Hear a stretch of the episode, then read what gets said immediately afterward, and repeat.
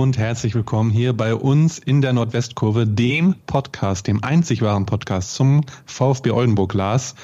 Ja, wie immer mein Kollege Lars Blanke mit dabei. Moin Lars. Moin Sarom, ich grüße dich. Ja, und äh, die letzten Folgen haben wir eigentlich. Ja, wir haben schon mal bessere wirklich, Stimmung hier gehabt in unseren Folgen. Ja, ne? auf jeden Fall.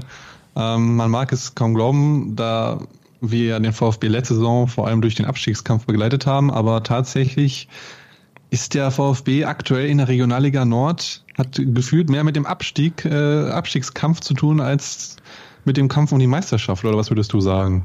Naja, Stand jetzt äh, faktisch auf jeden Fall. Das sieht man ja auf dem an Papier der Tabelle. Ne? Ähm, ja, nicht nur auf dem Papier, äh, durchaus auch von der ein oder anderen Leistung. Aber ähm, es ist ja noch früh in der Saison. Aber ja, dafür, dass zehn Spieltage ist ja immer so ein ähm, ja, beliebtes, äh, beliebter Zeitpunkt für ein Zwischenfazit und da kann man nur sagen, ja, weit hinter den Erwartungen bis jetzt und alles andere als zufriedenstellend.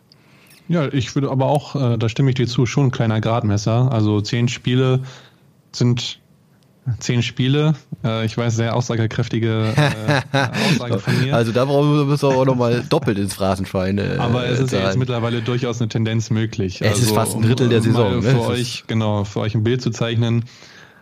Holstein Kiel, die Reserve, steht momentan auf dem ersten Platz mit 24 Punkten nach neun gespielten Spielen.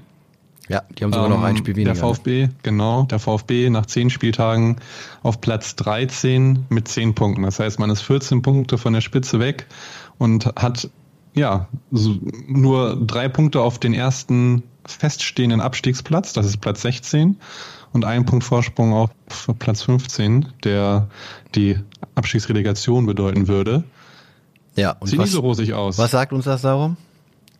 Dass wir Stand jetzt, äh, glaube ich, erstmal nicht mehr so Richtung Kiel 2 äh, gucken müssen äh, und wie nee, weit der, der, der Rückstand da ist, sondern ähm, ja, äh, erstmal, äh, wenn man denn auf die Tabelle äh, blicken möchte, äh, nach unten gucken sollten und ähm, Exakt. Äh, ja, natürlich äh, kann sich das auch alles noch oder wird sich hoffentlich äh, noch wieder einpendeln ein wenig nach oben, aber das Thema ganz oben sollten wir erstmal abhaken, würde ich sagen. Also auch wenn ich mich vielleicht damit jetzt nicht großartig beliebt bei dem einen oder anderen Fan mache, aber ich bin auch der Meinung, dass man zufrieden sein kann, wenn man am Ende so auf den Plätzen fünf bis neun oder so eintrudelt. Würde aber warum jetzt machst du das, was Fuad Kilic nicht möchte? Jetzt fängst du schon mit Totengräberstimmung an. Ja, das hat er nämlich nach dem Heimspiel gegen Kiel 2 gesagt. Aber lass uns doch, lass uns doch. Das hat nichts mit Totengeberstimmung zu tun. Ne? Ich bin einfach, ich, hab, ich glaube, das habe ich schon mal gesagt. Ich bin Realist und ja. äh, ich glaube, dass wir und äh, die VfB-Fans sich, ich meine, klar ist im Fußball alles möglich, aber momentan sieht die Tendenz eher so aus, dass man sich mit äh, Regionalliga-Fußball in der kommenden Saison abfinden muss. Aber wie gesagt, zehn Spieltage sind nur gespielt, aber es sind auch schon zehn Spieltage gespielt. Also ja, absolut. Aber lass uns ja. doch äh, über das, was wir in dieser Woche erlebt haben, äh, mal sprechen. Wir hatten ja immerhin zwei Spiele innerhalb von zwei Tagen, was der VfB ja, äh, ja auch deutlich zu verstehen gegeben hat, dass ihm das nicht wirklich gefallen hat. Ja, das, äh, du sprichst es an. Einmal das Ligaspiel am Sonntag gegen die Zeitvertretung von Kiel. Ja. Was man 0 zu 2 ja leider verloren hat trotz einer guten ersten Halbzeit. Also äh, da war auf jeden Fall viel mehr drin. Das haben auch alle Beteiligten ja nach dem Spiel gesagt. Also ich denke da nur, wenn man nur an den Elfmeter von Buchtmann denkt, aber es gab ja auch noch so viele andere Chancen in dem Spiel. Ja, genau. Also wenn wir da so ein bisschen äh, mal in die in die Erinnerung äh, gehen und in die Analyse, dann darf man bei aller Kritik, die wir auch in dieser Folge jetzt gleich im Anschluss noch äußern werden, da nicht vergessen, dass die erste Halbzeit wirklich wirklich völlig in Ordnung war. Ähm, ich hatte mir da ja vier klare Torchancen rausgeschrieben, zweimal Max Wegner, ähm, ein Kopfball von Patrick Möschel, der aus drei Metern zufällig, mehr oder weniger zufällig gegen den Fuß des Torwart geht, der gar nicht mehr reagieren konnte. Und dann eben der Elfmeter von Christopher Buchtmann. Das war genug, äh, um da in Führung zu gehen gegen den aktuellen Tabellenführer. Ähm, von daher kann man da auf jeden Fall von einer guten Halbzeit sprechen, äh, nur nicht effizient genug. Und dann, ja, ähm, startete die zweite Halbzeit so, wie man sich das eben nicht vorstellt und so, wie es irgendwie ist bei einer Mannschaft, bei der es nicht läuft. Ne? Ich glaube, Nackenschlag trifft das da ganz gut, würde ich äh, behaupten. Ich würde sagen drei Nackenschläge. Ja, drei Nackenschläge, wenn, wenn du es so genau sagen willst. Und das klar. innerhalb von sechs Minuten, ja. Also ja, zur Erinnerung, Minuten, ja. 55. 01 Niehoff, der überhaupt äh, sehr stark war in dem Spiel. Dann äh, 59. 2-0 Kulikas und dann zwei Minuten später so der, der, ja, der letzte Tropfen auf den heißen Stein, äh, die Gelb-Rot-Karte für Marcel Abja und wirklich in einer unfassbar unglücklichen Situation. Und zwar äh, steht eigentlich schon Markus Ziereis draußen zum Wechsel, ja. Wechsel parat. Ähm, Fuad Kilic wollte von einer auf zwei Spitzen umstellen. Marcel Abja, der bereits gelb verwarnt war, sehr früh, ich glaube fünfte Minute für ein taktisches Foul, äh, wollte er rausnehmen, dafür Ziereis bringen. Ähm, ja, Marcel Abja macht dieses Foul, wo er sich sicherlich nicht sehr geschickt äh, anstellt äh, an der Außenbahn. Ähm, ähm, ja, nimmt da auch wieder dem Gegner den Vorteil. Und dann ganz kurios, ähm, ja, alle Kieler laufen mehr oder weniger zum Schiedsrichter, wollen so ein bisschen, auch wenn es natürlich irgendwo unfair ist, aber es gehört dazu, wollen darauf aufmerksam machen, der hat schon gelb, der hat schon gelb. Ähm, der Schiedsrichter guckt sich irgendwie auch noch so ein bisschen um und diskutiert und in der Zeit versucht äh, der VfB schon mal den, den vierten Offiziellen äh, zu sagen, wir wollen wechseln. Der äh, hebt tatsächlich schon die Tafel hoch, äh, auf der auch die Rückennummer von Marcel Appia schon stand. Und Appia versucht noch rauszugehen, macht ein paar Meter Richtung Außenlinie, aber ähm, ja, der Schiedsrichter hat sich dann quasi aus seinen Diskussionen gelöst, ist äh, Marcel Appia hinterher und hat ihm die gelb-rote Karte gegeben. Natürlich maximal, maximal unglücklich.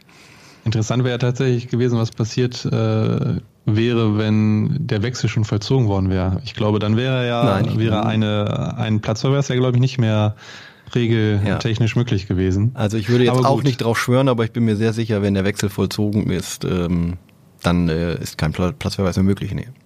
Aber vom Gefühl her ist es leider dann ja oft so, wenn ein Team oder ein Verein in so einer Phase steckt, dann kommt sowas eben auch immer, also es passt dann auch irgendwie immer zu der aktuellen Gemengelage, egal ob es jetzt Oldenburg ist oder andere Vereine, die mal sich in so einer Situation befunden haben, aber irgendwie kommt dann alles zusammen und es läuft nicht so richtig. Ob ein ja. verschossener Elfmeter oder wenn wir auch noch gleich drauf zu sprechen kommen, mehrere verschossene Elfmeter und dann Man die sagen, insgesamt fünf verschossene Elfmeter in ja. den letzten beiden Spielen, ja.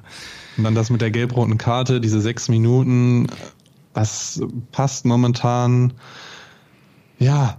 Ja, es passt, dem, es passt alles zusammen. Zu, zum es, Gesicht des, des VfB gerade. Genau, es, es, fällt nichts leicht. Nicht so richtig zusammen. Es genau. fällt nichts leicht. Es geht das schief, was schief gehen kann. Und wenn wir jetzt wirklich, wir reden jetzt noch über Kiel, es war keine schlechte Leistung bis zu diesen sechs Minuten. Eben. Und ich ähm, finde, da hat man ja dann auch die Qualität gesehen, die diese Mannschaft eigentlich hat. Also genau. die haben mit dem Spitzenreiter der Regionalliga mit, was heißt mitgehalten, sondern nicht nur mitgehalten, sondern ja. sie waren besser.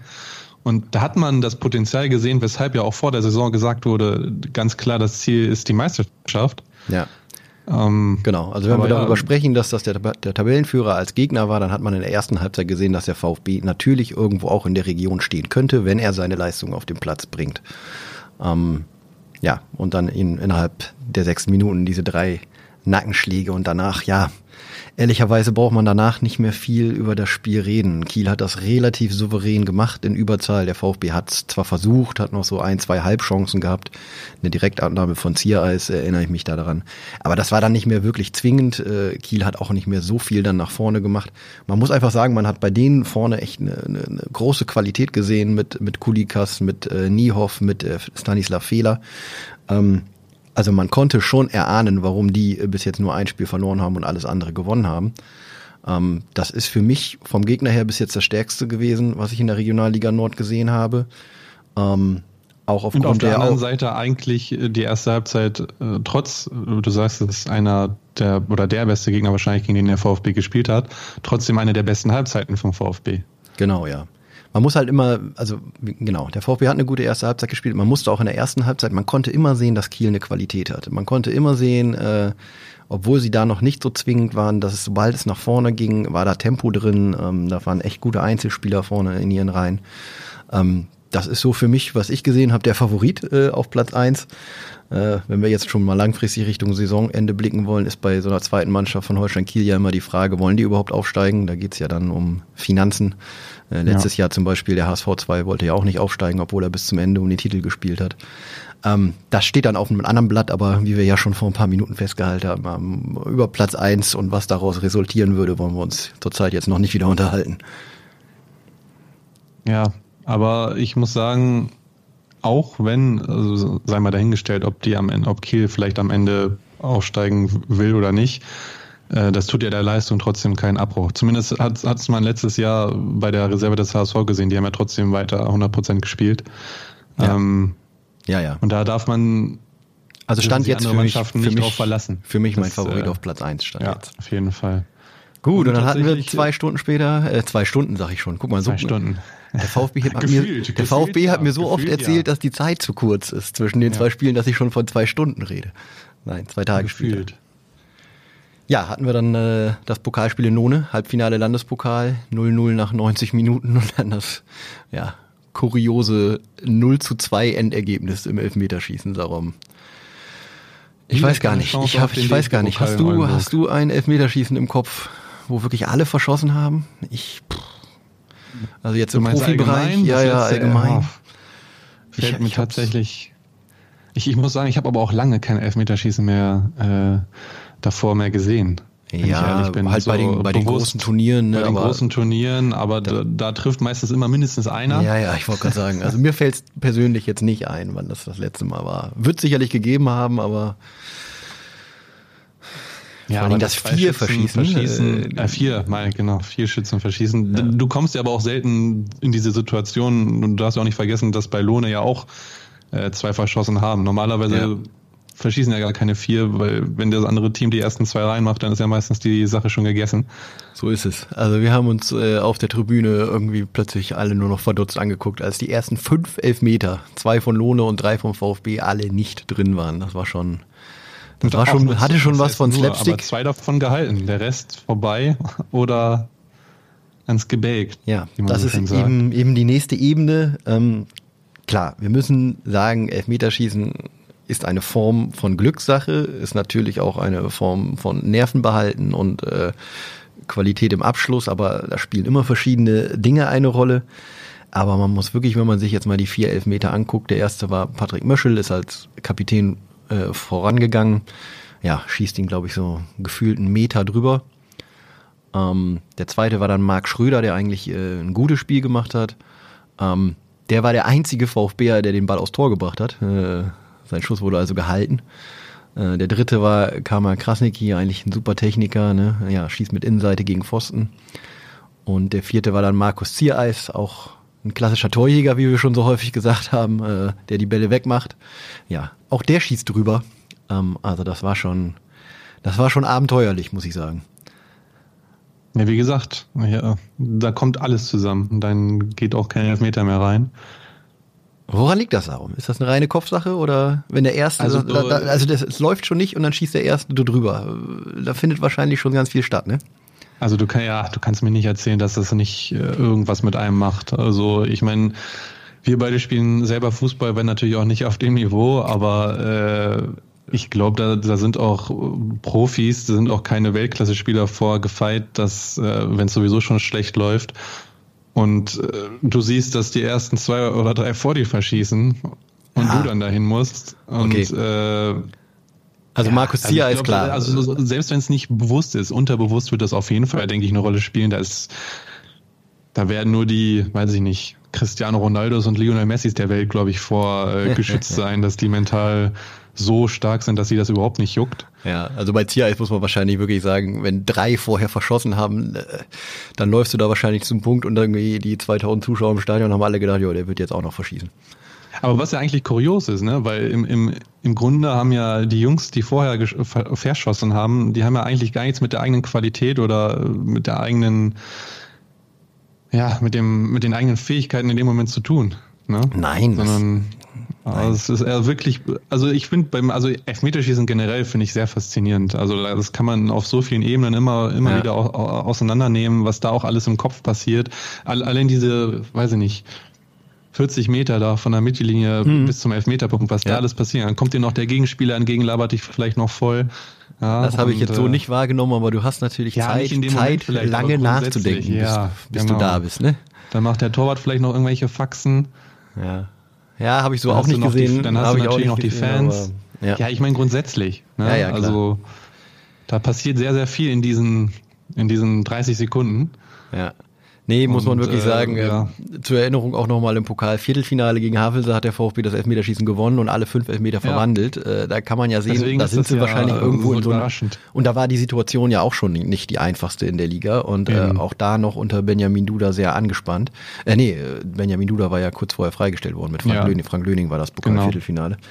Dennoch äh, eine angespannte Situation und äh, sicherlich auch schon etwas in den Köpfen drin, aber da war es dann halt so, da trifft der Erste, da trifft der Zweite und offensichtlich, ja, kommst du dann auch so einen kleinen Flow als Mannschaft auch in einem Elfmeterschießen, ähm, wenn du siehst, die anderen Jungs treffen und hier ist es dann halt genau umgekehrt gelaufen, ne? Ja, und der Start von, von Kilic, ja. ja, während er in der letzten Saison noch sehr, sehr gut war. Ich glaube, aus den ersten drei Spielen zwei Siege, ein Unentschieden, wenn ich mich recht erinnere. Oder auf jeden Fall hat er falsch? die ersten beiden Spiele. Die ersten beiden Spiele auf jeden Fall. Gegen gewonnen, BVB 2 und in Bayreuth genau. gewonnen. Ich glaube, danach kam eine Niederlage. Das habe ich jetzt nicht mehr Aber genau jetzt drei Spiele, zwei Niederlagen, ein Unentschieden. Das hat sich auf jeden Fall, glaube ich, jeder anders vorgestellt. Ja. Um, ähm, aber etwa, wir wussten aber auch vorher, dass es nicht einfach wird. Man könnte auch sagen, zwei Unentschieden, eine Niederlage, wenn man das Lohnespiel als Unentschieden wertet. Ja, ja. Ja, lass uns. Wenn du, wenn du, wenn du das jetzt machen möchtest, kannst du das gerne ja. tun. Also wir haben jetzt ganz viel über das Elfmeterschießen gesprochen und ähm, dass das irgendwo blamabel und kläglich war. Ich, das hat ja jeder gesehen. Ähm, wenn wir dann über die 90, über die 90 Minuten ja. sprechen, war das ein Spiel auf Augenhöhe. Dann, ja, aber was machen wir mit einem Spiel auf Augenhöhe, ist ja die Frage. Ne? Ähm, das ist zwar eine gut gestartete Mannschaft äh, in der Regionalliga gewesen, Blau-Weiß-Lohne, allerdings auch eine Mannschaft, die ja eher besser dasteht, als man es erwarten kann, stand jetzt in der Tabelle. Ähm, ja, aber nichtsdestotrotz, du darfst dir die Form nicht außer Acht lassen. Das spielt ja eine ganz große Rolle. Und wir haben ja schon gesagt, dass in der aktuellen Verfassung der VfB jetzt nicht in der Lage sein kann, vor Spielen gegen Mannschaften wie Lohne oder jetzt das anstehende Spiel gegen äh, Spelle Feenhaus zu sagen, ja, das ist ein Pflichtsieg. Also in der aktuellen Verfassung ist kein Spiel ein, ein Pflichtsieg, sondern jeder, dieses Spiel wird, denke ich, in erster Linie erstmal ein Arbeitssieg sein, dass man sich irgendwie wieder versucht, das Selbstvertrauen zu holen. Und da gebe ich dir recht. Danke, aber, das kommt nicht oft vor. Ja, ah, weil es kommt selten. Deswegen hatten wir auch eine, da, da deswegen hatten wir auch, deswegen hast du kurz ne, eine kurze Pause nach, da gebe ich dir recht, weil das hatte ich jetzt völlig überrascht. Ne? Ja. Nee, da gebe ich dir recht. Und dennoch muss ja irgendwo irgendwann der Moment kommen, wo der VfB so ein bisschen ja, den Bock umstößt und man erkennt, dass diese Mannschaft von der Qualität über dem, über dem Gegner steht. Und das, da bleibe ich bei, von der individuellen Qualität, vom Kader, muss sie Blau-Weiß-Lohne schlagen, ähm, muss sie vielleicht auch Holstein Kiel 2 schlagen, wobei, da habe ich ja gerade schon gesagt, die sind wirklich, wirklich gut besetzt diese Saison. Aber man sieht halt auf dem Platz nicht, und das stört mich, man sieht auf dem Platz nicht, dass diese Mannschaft individuell stärker besetzt ist. Die waren heiß, also der VfB war heiß, der war gut in den Zweikämpfen drin. Er ist in die Duelle gegangen, er hat äh, zwischen der 15. und 45. Minute, sage ich jetzt mal, äh, seine beste Phase gehabt. So nachdem sie schlecht reingekommen sind, wo Lohne gleich eine riesen Torchance hatte, haben sie sich stabilisiert und hatten dann auch mehr Ballbesitz und äh, durchaus auch Aktionen, die nach vorne gingen, ohne halt aber die ganz großen Torchancen zu haben. Ich erinnere mich so an ein Dreifach-Ding, wo äh, Drilon Mai am Ende mit der Hacke spielt und Kama Krasniki nochmal einen Nachschuss hat. Das war so das größte Ding. Äh, und ein Fernschuss von Justin Plautz.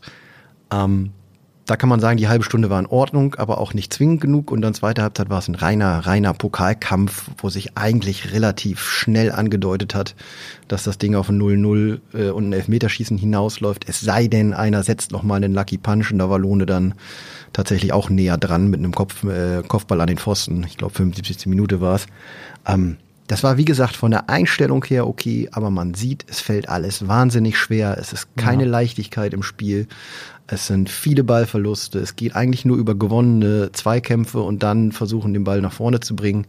Aber selbst die beiden Stürmer Markus Ziais und Max Wegner, Fuad Kilic hat ja diesmal mit zwei Spitzen spielen gelassen. Ähm, ja, hingen viel zu viel in der Luft, sind kaum gefährlich geworden, haben viel gearbeitet, aber Frank Löning hat auch danach gesagt, ähm, ja, die beiden haben sich aufgerieben, äh, die haben geackert, aber da, wo wir sie haben wollen, in der Box, sind sie überhaupt nicht gefährlich geworden. Und genau so war es auch. Kurze Werbepause. Anpfiff zur zweiten Podcast-Halbzeit. Ja, das, was du angesprochen hast, das merkt man, finde ich, auch in jeder, in jeder Faser. Diese, auch diese Unsicherheit teilweise, was ja aber auch nicht verwunderlich ist. Es sind alles Menschen, die da auf dem Platz stehen und ja. äh, wenn du eben in so einer Situation bist, dann fällt dir vielleicht äh, einem, einem krassen Ski, der eigentlich an ein oder zweimal eben stehen lässt, dem fällt das dann nicht so leicht und verliert dann eben beim zweiten Spieler, Gegenspieler den Ball. Ja. Und äh, das hat viel mit Selbstvertrauen zu tun, mit dem Vertrauen in die eigenen Fähigkeiten. Das ist, denke ich, glaube ich, gerade einfach bei den wenigsten da. Und du hast es ja angesprochen, die Probleme äh, vom VfB, diese Durchschlagskraft, ne? Spieler nicht in der Box oder sie kommen nicht in die Box, sie bekommen den Ball nicht in die Box. Ja. Und ja, wenn du den Ball nicht in der Box hast, wie willst du treffen? Ne? Ich meine, klar aus der Distanz, äh, aber ja. Ja, man muss, sich das, das mal, man muss sich das mal vor Augen führen. Ne? Der VfB hat ja 4-0 gegen Kiel Kiel am ersten Spieltag gewonnen ähm, und hat dann echt in den neun Spielen danach acht Tore geschossen. Das ist echt viel, viel zu das, wenig. Ja, viel zu wenig. Und du hast dann all diese internen ja, ich weiß nicht, ob man es Probleme nennen kann, aber Schwierigkeiten. Und dann kommt natürlich auch noch der Druck dazu, die Erwartungshaltung von außen, aber ja. auch von in, innerhalb des Vereins ist ja auch eine gewisse Erwartungshaltung da. Absolut. Ähm, mal jetzt ausgeklammert natürlich die Erwartung, Erwartungshaltung der Spieler an sich selber. Und dann, das dürfen wir auch nicht außer Acht lassen. Ich meine, ich will jetzt hier nicht einen auf äh, äh, Jammern machen, aber dann kommen natürlich auch noch die vielen Verletzungen zu oder die Ausfälle, besser gesagt, die, die es aktuell gibt.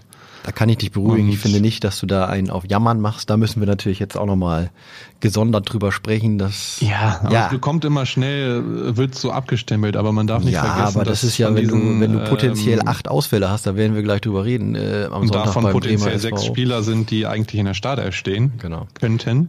Dann ist das dann definitiv ist das ein Fall. Dann, dann, dann, ist das ja. kein Jammern, das ist ein Faktor. Ne? Der Faktor ja. Spielplan mit zweimal zwei englischen Wochen, einmal rund um das Havelse-Spiel mit einer verlegten Mappenpartie ähm, äh, und äh, einmal da, als das Spiel von Phoenix Lübeck äh, am Anfang der Saison verlegt worden ist der spielt eine Rolle. Natürlich äh, ist das auch ein Faktor, warum es bis jetzt so unglücklich läuft. Die, die, die Spieler haben schon einiges in den Beinen, was nicht den regelmäßigen Spielbetrieb, nämlich Wochenende für Wochenende, äh, be beinhaltet.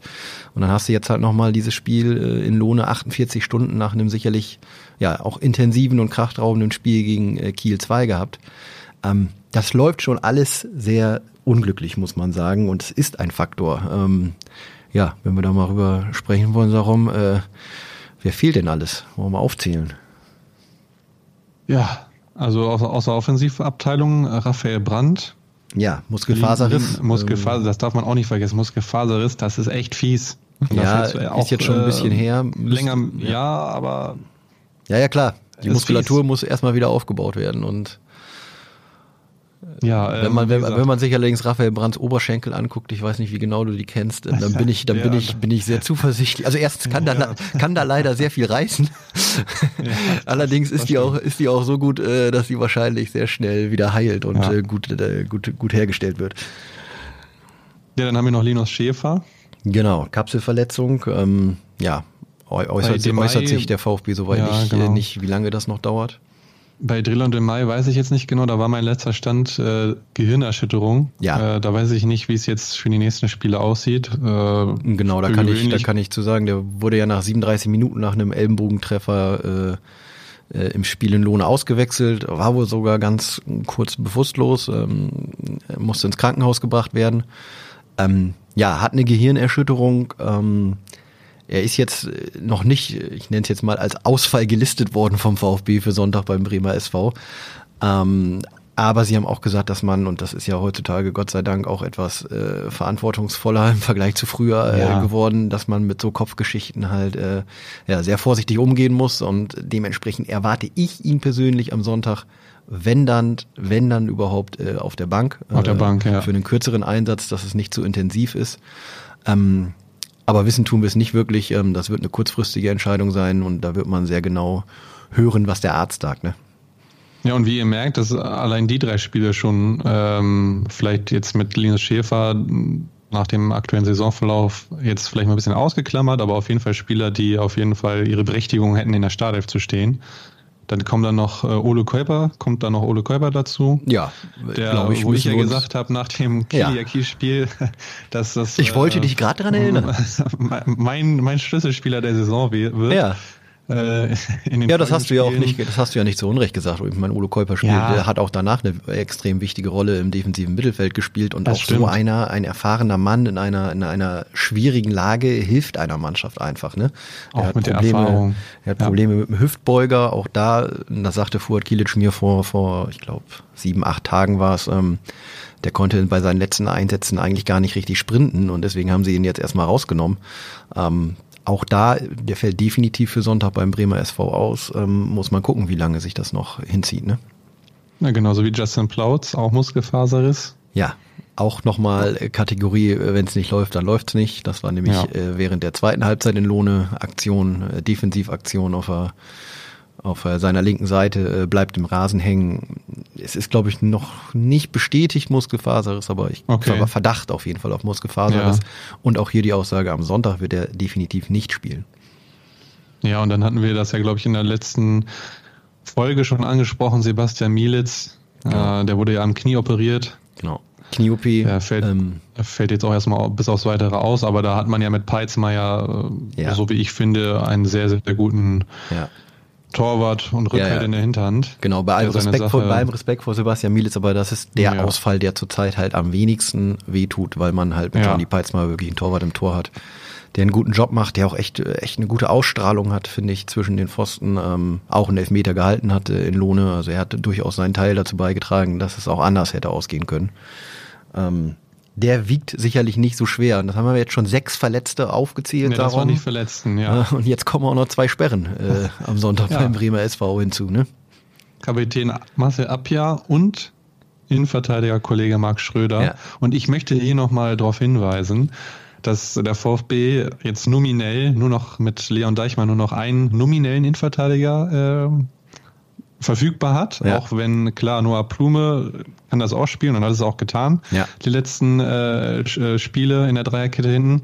Nichtsdestotrotz möchte ich darauf hinweisen, äh, diesen Moment Ich weiß schon, was kommt. Und nochmal sagen, dass ich gesagt habe, ah. der VfB braucht äh, bei der Formation, die sie spielen, dringend noch einen Innenverteidiger, denn der natürlich, klar, Noah Plume wurde geholt, der kann das auch spielen, aber da klopft gesagt, er sich hier öffentlich selbst auf die Schultern. Ich werde verrückt. Du, Ehre wem Ehre gebührt. Nein, ah, Spaß beiseite. Ja, ja, ja, Spaß beiseite.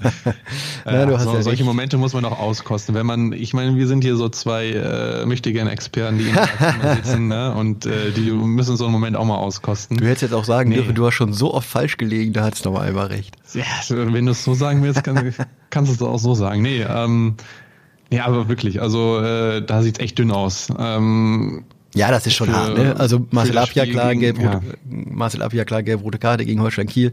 Ähm, ich hatte ehrlich gesagt, wir nehmen heute am Tag Donnerstag auf. Ich hatte bis äh, bis äh, bis gestern Morgen, bis Mittwochmorgen tatsächlich nicht auf dem Schirm, dass Marc Schröder auch noch seine fünfte gelbe Karte gegen Kiel gesehen hat.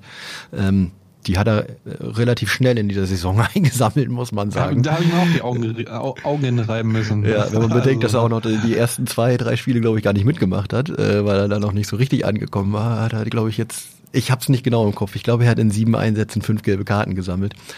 Ähm, spricht ja auch grundsätzlich nichts gegen, sich eine gelbe Karte abzuholen. Ähm, und man muss auch wirklich sagen, und man muss auch wirklich sagen, das will ich noch einmal betonen, deswegen tut das auch weh. Marc Schröder für mich jetzt in den beiden Spielen zuletzt Kiel 2 und Lohne, ja, vielleicht sogar der beste Oldenburger Feldspieler gewesen. Ähm, echt äh, einsatzstark, laufstark, ähm, auch immer wieder mit dynamischen Vorstößen nach vorne. Ähm, hat zum Beispiel ja auch den Elfmeter rausgeholt, den Christopher Buchtmann dann verschossen hat. Ähm, also der gefällt mir echt gut zurzeit. Ähm, wo man ohnehin sagen muss, bei all dem, was wir jetzt aussetzen. Die Defensive hat Fuad Kilic, und das hat er ja auch ja, in der letzten Saison gemacht, Genauso, äh, in ja. seinen drei Einsätzen schon mal relativ stabil wieder hingestellt. Ne? 1-1 in Drochtersen, ein Gegentor kann man kassieren, 0-2 gegen Kiel. Ich auch, ja. ja. Das sind halt die sechs haben wir drüber gesprochen, ja. schlechte Phase, klar, zählt natürlich auch mit rein äh, und jetzt ein 0-0 in gegen Lohne. Ja. Ähm, so, so die Dreierkette mit Schröder, Plume und Deichmann, die hat einen sehr stabilen Eindruck gemacht, wie gesagt, mit einem guten Peitsmeier dahinter das sah soweit, finde ich, in Ordnung aus. Jetzt ähm, gilt es, die Sicherheit zu finden und das Spiel nach vorne mal wieder anzukurbeln. Ne? Ja, aber wie gesagt, also es war ja letzte Saison genauso. Also Kilic weiß ja, was er tut und äh, ich glaube, das haben wir ja, ähm, als er jetzt noch nicht Trainer war, haben wir, war das ja, glaube ich, was ähnliches, was wir gesagt hatten, dass du jetzt auf jeden Fall erstmal dafür sorgen musst, dass du über defensive Stabilität irgendwie dir die Sicherheit wiederholst und äh, die, die, diese offensive Durchschlagskraft, die ja momentan fehlt ja. noch, ja. die kommt dann irgendwann von selber, denke ich. Äh, da muss man jetzt eben durch dieses Tal durch, aber wir wissen, von selber kommt Tal sie nicht, würde ich sagen. Aber ja, aber man sollte schon im Training also, dran arbeiten. Das ist völlig klar.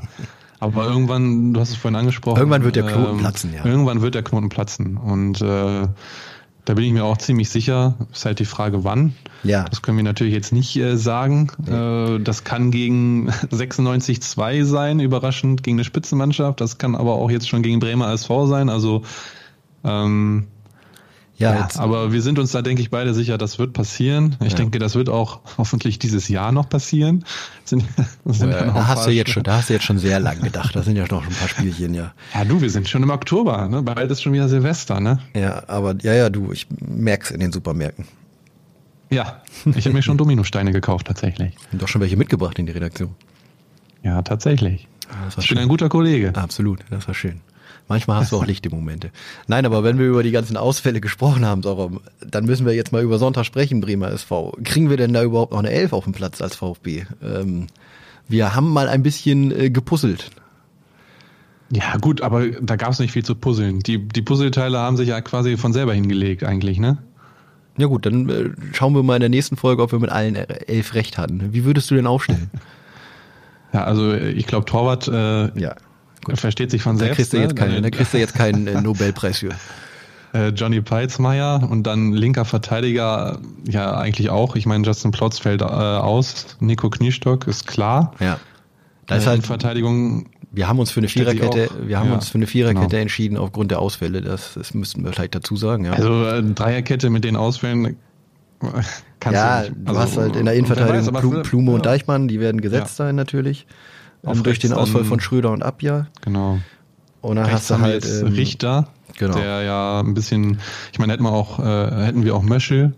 Ja, genau. Hätte man hinstellen können, wobei der ja natürlich äh, offensiv ein bisschen mehr ja, ich würde sagen, weiß ich nicht, ein bisschen mehr Qualität vielleicht mitbringt als Richter und dementsprechend ein bisschen offensiver spielt bei uns jetzt. Ja, das ist für mich tatsächlich die einzige äh, Überraschungstüte, nenne ich es jetzt mal. Wir sehen ja. also, wir sehen also quasi Richter und Möschel beide auf der rechten Seite.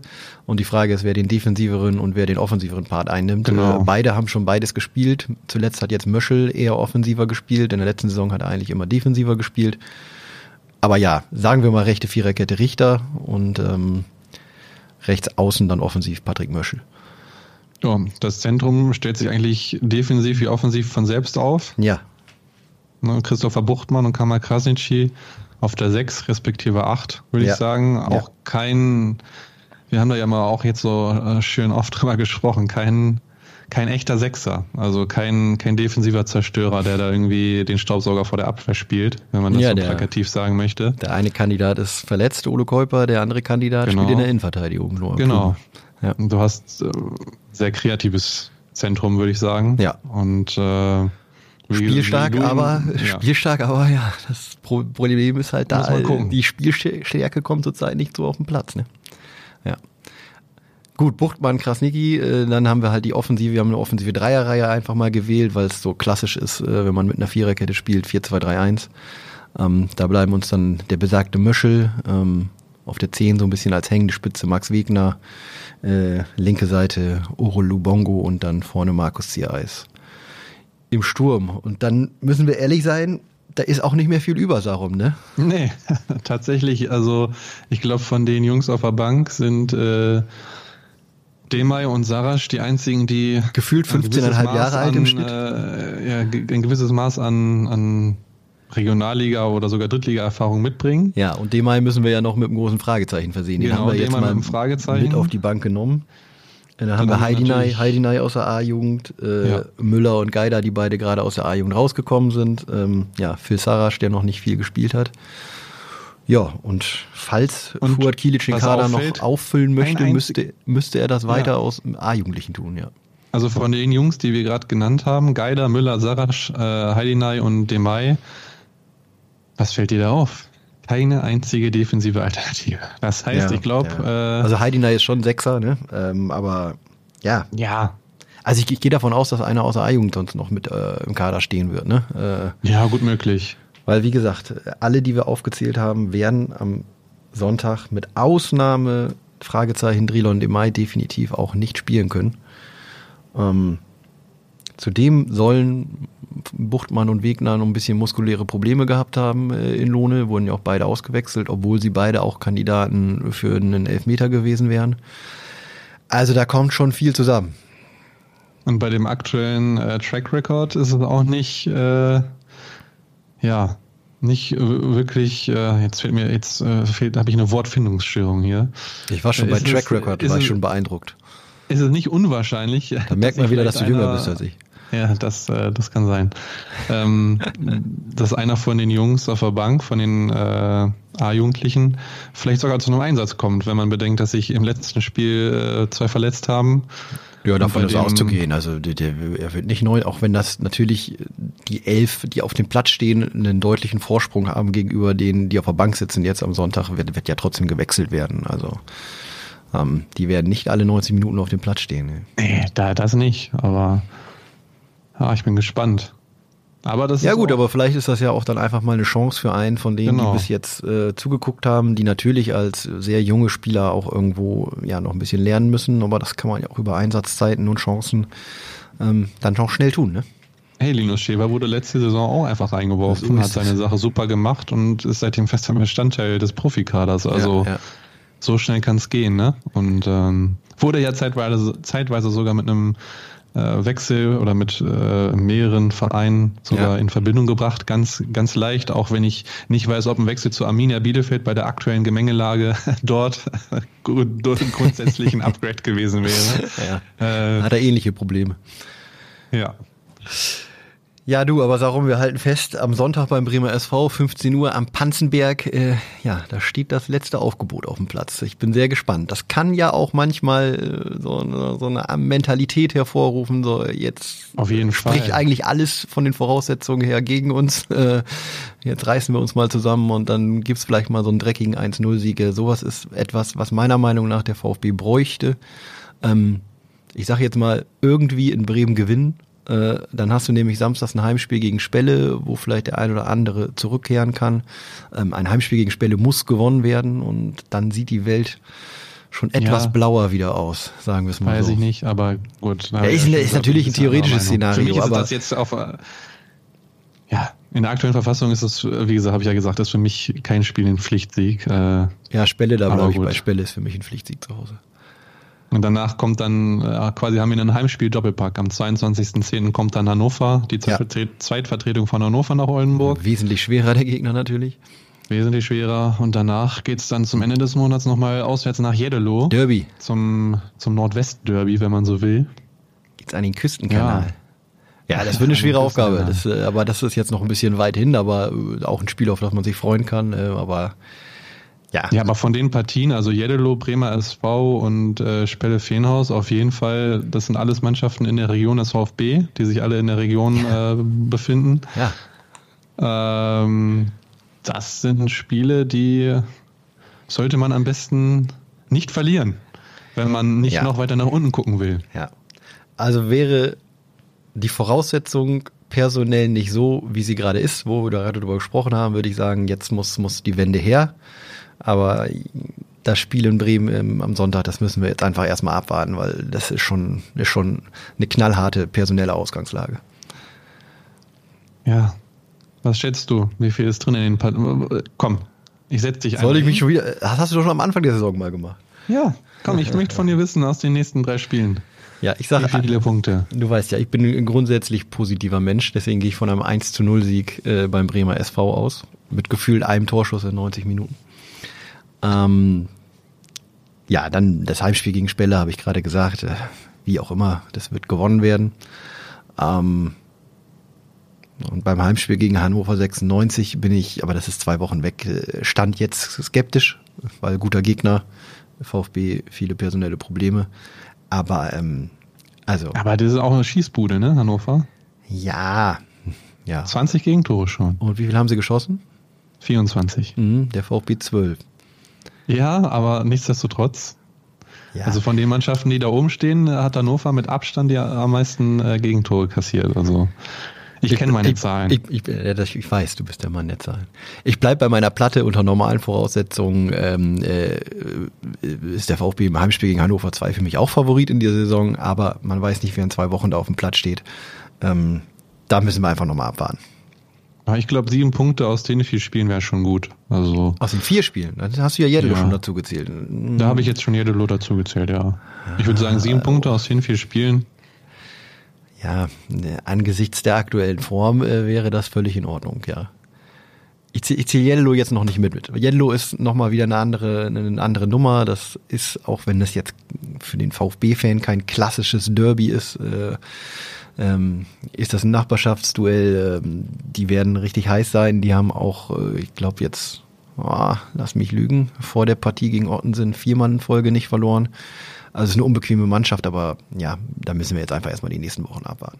Wann hören wir uns denn wieder, Lars? Das ist eine hervorragende Frage, Sarum. Ähm, wir hören uns wieder am 17. Oktober, Dienstag, damit also nach dem Auswärtsspiel jetzt beim Bremer SV plus äh, dem Heimspiel gegen Spelle Feenhaus.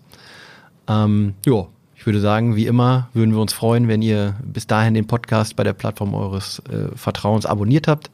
Auch wenn ihr noch Themen und Ideen habt, könnt ihr euch gerne melden. Schreibt uns doch eine E-Mail an red.sport.nwzmedien.de. Und dann würde ich sagen, warum haben wir es geschafft, ne? Ja, hoffentlich kommen wir, kommt der VfB gut durch das personelle Loch. Ja, würde ich und auch so ihr gut äh, durch die nächsten zwei Wochen, bis wir uns wiederhören. Bleibt sportlich. Ciao. Ciao, ciao.